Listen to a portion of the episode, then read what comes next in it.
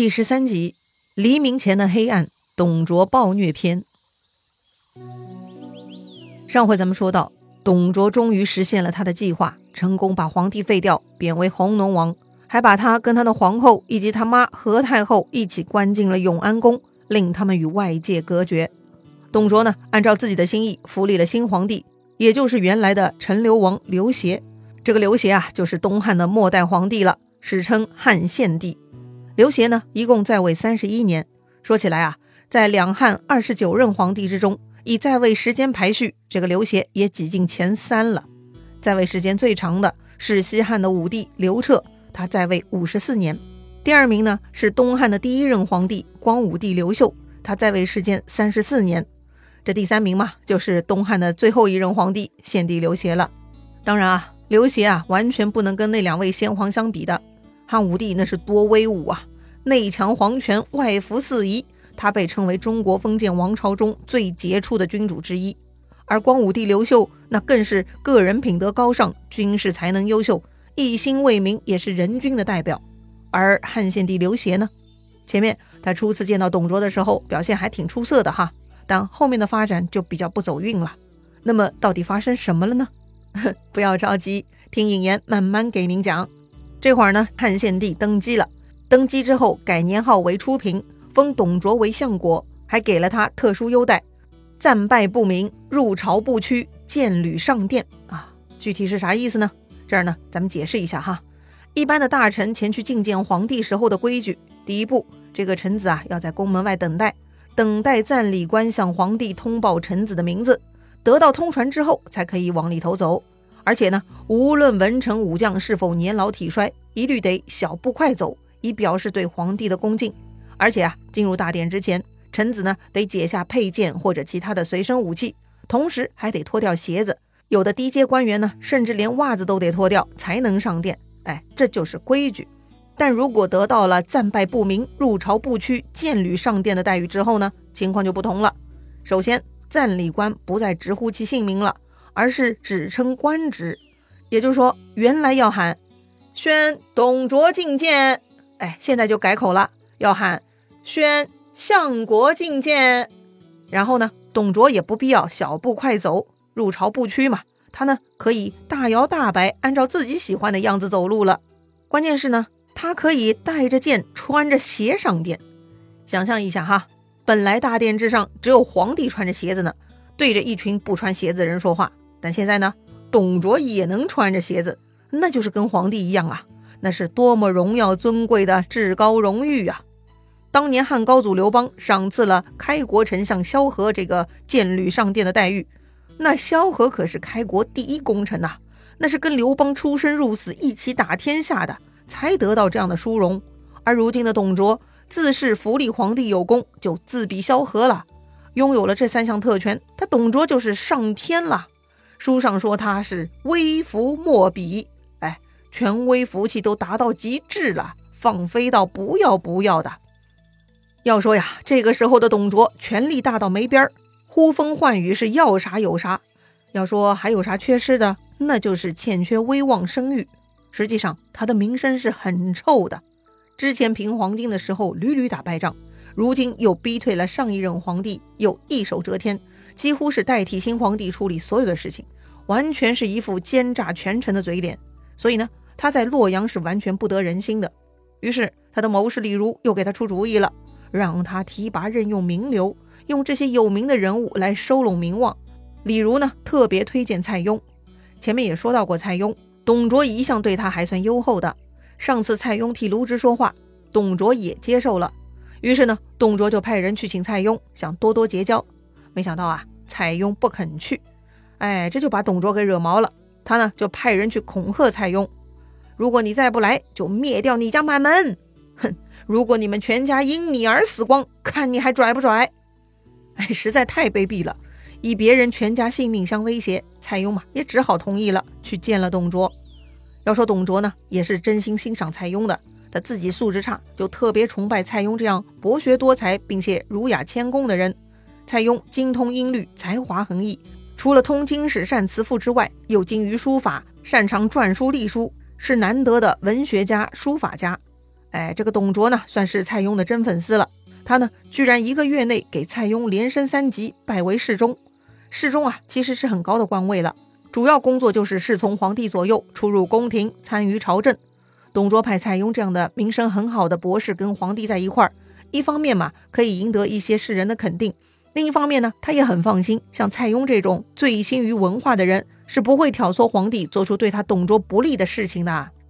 再说说那个被关禁闭于永安宫的前任皇帝刘辩哈，他现在怎么样了呢？董卓很诡诈哈，故意缺衣少食，克扣刘辩，不断挑战他忍受的底线，搞得本来就多愁善感的刘辩呢，终日以泪洗面。书上说：“少帝泪不曾干。”哎，多么凄惨呐！这一天呢，刘辩又在那儿伤心呢，突然看到两只燕子飞入了院子，就随口吟诗一首了。哎，是啊。古代的文人墨客都喜欢将自己的情怀寄托于诗歌，这个刘辩呢也不例外。他的诗是这样写的：“嫩草绿凝烟，袅袅双飞燕。洛水一条青，陌上人称羡。远望碧云深，事无旧宫殿。何人帐中意，谢我心中怨。”这首诗有啥特别之处吗？咱们来品读一下哈。前两句呢，写的是风景，有嫩草啊、双飞燕呐、落水啊，还有田间啊一起构成的美妙景色。然而，与这样的美景形成反差对比的是刘辩此刻的心情，也就是后面两句话：远远望去，在那碧云深处，是我小时候居住玩耍的宫殿，但是我却不能住在里面，怎么办呢？有谁尚存忠肝义胆，可以助我一臂之力，让我能夺回这一切，以解心中这些怨恨呐？哼，没想到吧？看似窝囊的刘辩，他也在幻想有人帮他夺权呢。不过呢，他这回踩雷了。这种幻想啊，只能埋藏心底，怎么可以说出来呢？这样的诗呢，正是祸从口出啊！韬光养晦，懂不懂啊？卧薪尝胆，有没有学过呀？哎呀，这种极其危险的想法，只可以深埋心底，做不到的事情又宣诸于口，那不是活腻了找死吗？果然，他的诗很快被董卓的眼线交给董卓了。董卓一看，哼，这么快就拿到了重要证据，那真是天助我也！这下呢，他就可以名正言顺杀掉刘辩，除掉后患了。董卓立刻派出李儒，带上十个武士去办这件事儿了。当时刘辩跟他老妈老婆呀，正在楼上。宫女呢？报告说李儒来了。刘辩很惊讶，这李儒是董卓的人，他来干嘛呀？李儒来了啊，似笑非笑，给皇帝送来一壶酒，说：“春日融合，董相国特上寿酒。”言下之意就是，这是董相国安排的酒，你们赶紧喝了。何太后一看就发现问题了，因为她本人就是用毒高手啊。当年他因为妒忌灵帝的其他宠妃，用毒酒杀死过很多人，包括现在皇帝刘协之母王美人，也是这个何太后用毒酒杀死的。所以啊，何太后对毒酒是很敏感的。他对李儒说：“启云寿酒，如可先饮。”意思是啊，你李儒说这是寿酒，那你先喝一个给我看看。开玩笑哈，你现在说是太后，其实就是阶下囚。你有啥资本跟李如这么说话？李如呢，顿时就变了脸色，板起面孔，喝道：“你不喝吗？”招呼手下呀，拿来短刀和白绫，说：“寿酒不饮，可临此二物。”李如的意思就是，你别装傻了，说寿酒是给你面子，敢拒绝喝相国安排的毒酒，那要么拿短刀自尽，要么拿白绫吊死，你自己选吧。看到这幅场景呢，刘辩的皇后唐氏就跪下来向李儒求情，说她愿意喝下毒酒，只求保存老公和她婆婆的性命。哼，又是开玩笑哈！董卓要的是刘辩母子的性命，其他人的牺牲嘛，都是附属而已，毫无价值。所以李儒当然不同意了，骂道：“你算什么东西？有什么资格代替红龙王？”李儒啊，举起酒杯，逼迫何太后让他先喝。何太后一看，这回是逃不掉了，于是呢，就开始哭骂他死去的哥哥何进了，骂这个何进没脑子，引贼入京，导致今天的下场。哎，这个嘛，咱们前面也分析过多次了。何进确实蠢得死，明明可以简单直接操作的事情，非要绕远路把董卓叫来。但是若没有何太后一再阻止他清除害人的十常侍，这何进也没机会出此昏招啊。所以啊，这就是猪队友之间的互相责备，却从来看不清楚自己的问题，到死了还在责怪队友是猪头。比如看这个何太后开始耍泼了，又去逼迫刘辩喝毒酒。刘辩说：“容我与太后作别。”然后刘辩呢又大哭一场，又作了一首词：“天地一息日月翻，气万神兮退守藩。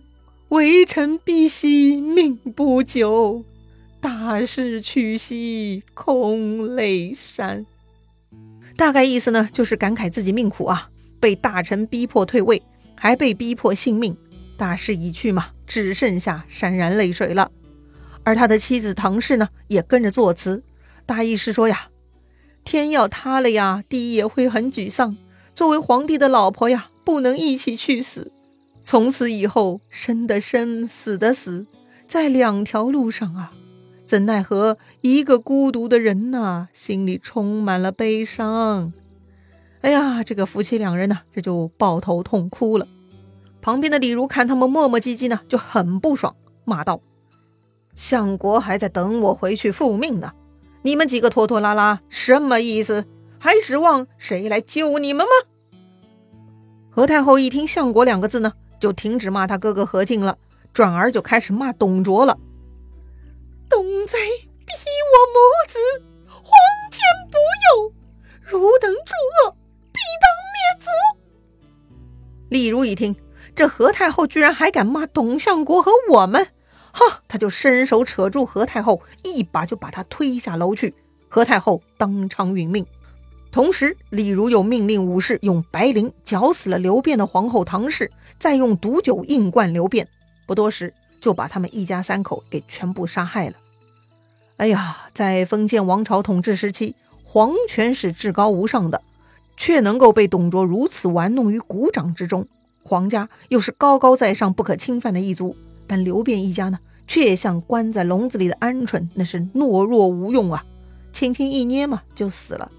最可怜的是，他们的死就像小石子丢入大海，被湮灭在波涛中，无人问津。董卓呢，直接安排将他们草草葬于城外。就连他们的同胞现任皇帝刘协都自始至终不敢插嘴一句，悲哀呀！这东汉刘氏皇族至此已经无能到可悲的地步了。搞定了前任皇帝刘辩，董卓就放心大胆了。否则嘛，刘辩就像个定时炸弹，哪天董卓的反对党有了力量，就可以扛这面旗帜了。说穿了啊，这些王都是权臣们搞事儿的名义旗帜而已。好了，拆弹完毕，董卓就安心了。从此以后呢，董卓开始放荡了。他每夜入宫奸淫宫女，还睡在皇帝的龙床上，荒淫嚣张，那是不可一世啊。有一次呢，董卓还带军队出城实施抢劫，去到了阳城。阳是太阳的阳哈，位于河南省和山西省交界地带，属于今天山西省晋城市。当时呢，正好是新年二月，村民们有集会，男男女女开开心心的出来聚在一块儿。万万没想到，他们呢成了董卓的猎物。董卓居然下令自己的军队把所有的女人和货物全部抢了，装在车上，排成车队。然后呢，又杀光了所有无辜的村民男丁，居然呢砍下了人头一千多颗，悬挂于车下，手段是极其残忍呐。董卓还厚颜无耻地说：“这是杀贼大胜而回。”就这样带回了洛阳，在城门外焚烧人头，耀武扬威。显示军队的杀贼能力，还当场把掳掠的女人和货物分发给了军士们。我的天哪，这还是人干的事儿吗？简直就是地狱恶魔呀！杀掉无辜的平民百姓，冒充剿匪的功劳，平白掳掠妇女和百姓的财物，这种残暴的魔鬼当统治者，真的是百姓之难呐！真被曹操说中了哈！乱天下者必何进啊！就是因为何进无脑引入董卓。这就是作死啊！那董卓如此残暴，真的是无法无天了吗？所有的大臣都变成鹌鹑，不敢说话了吗？这个国家就就此完蛋了吗？故事还没结束，咱们呢下回接着聊。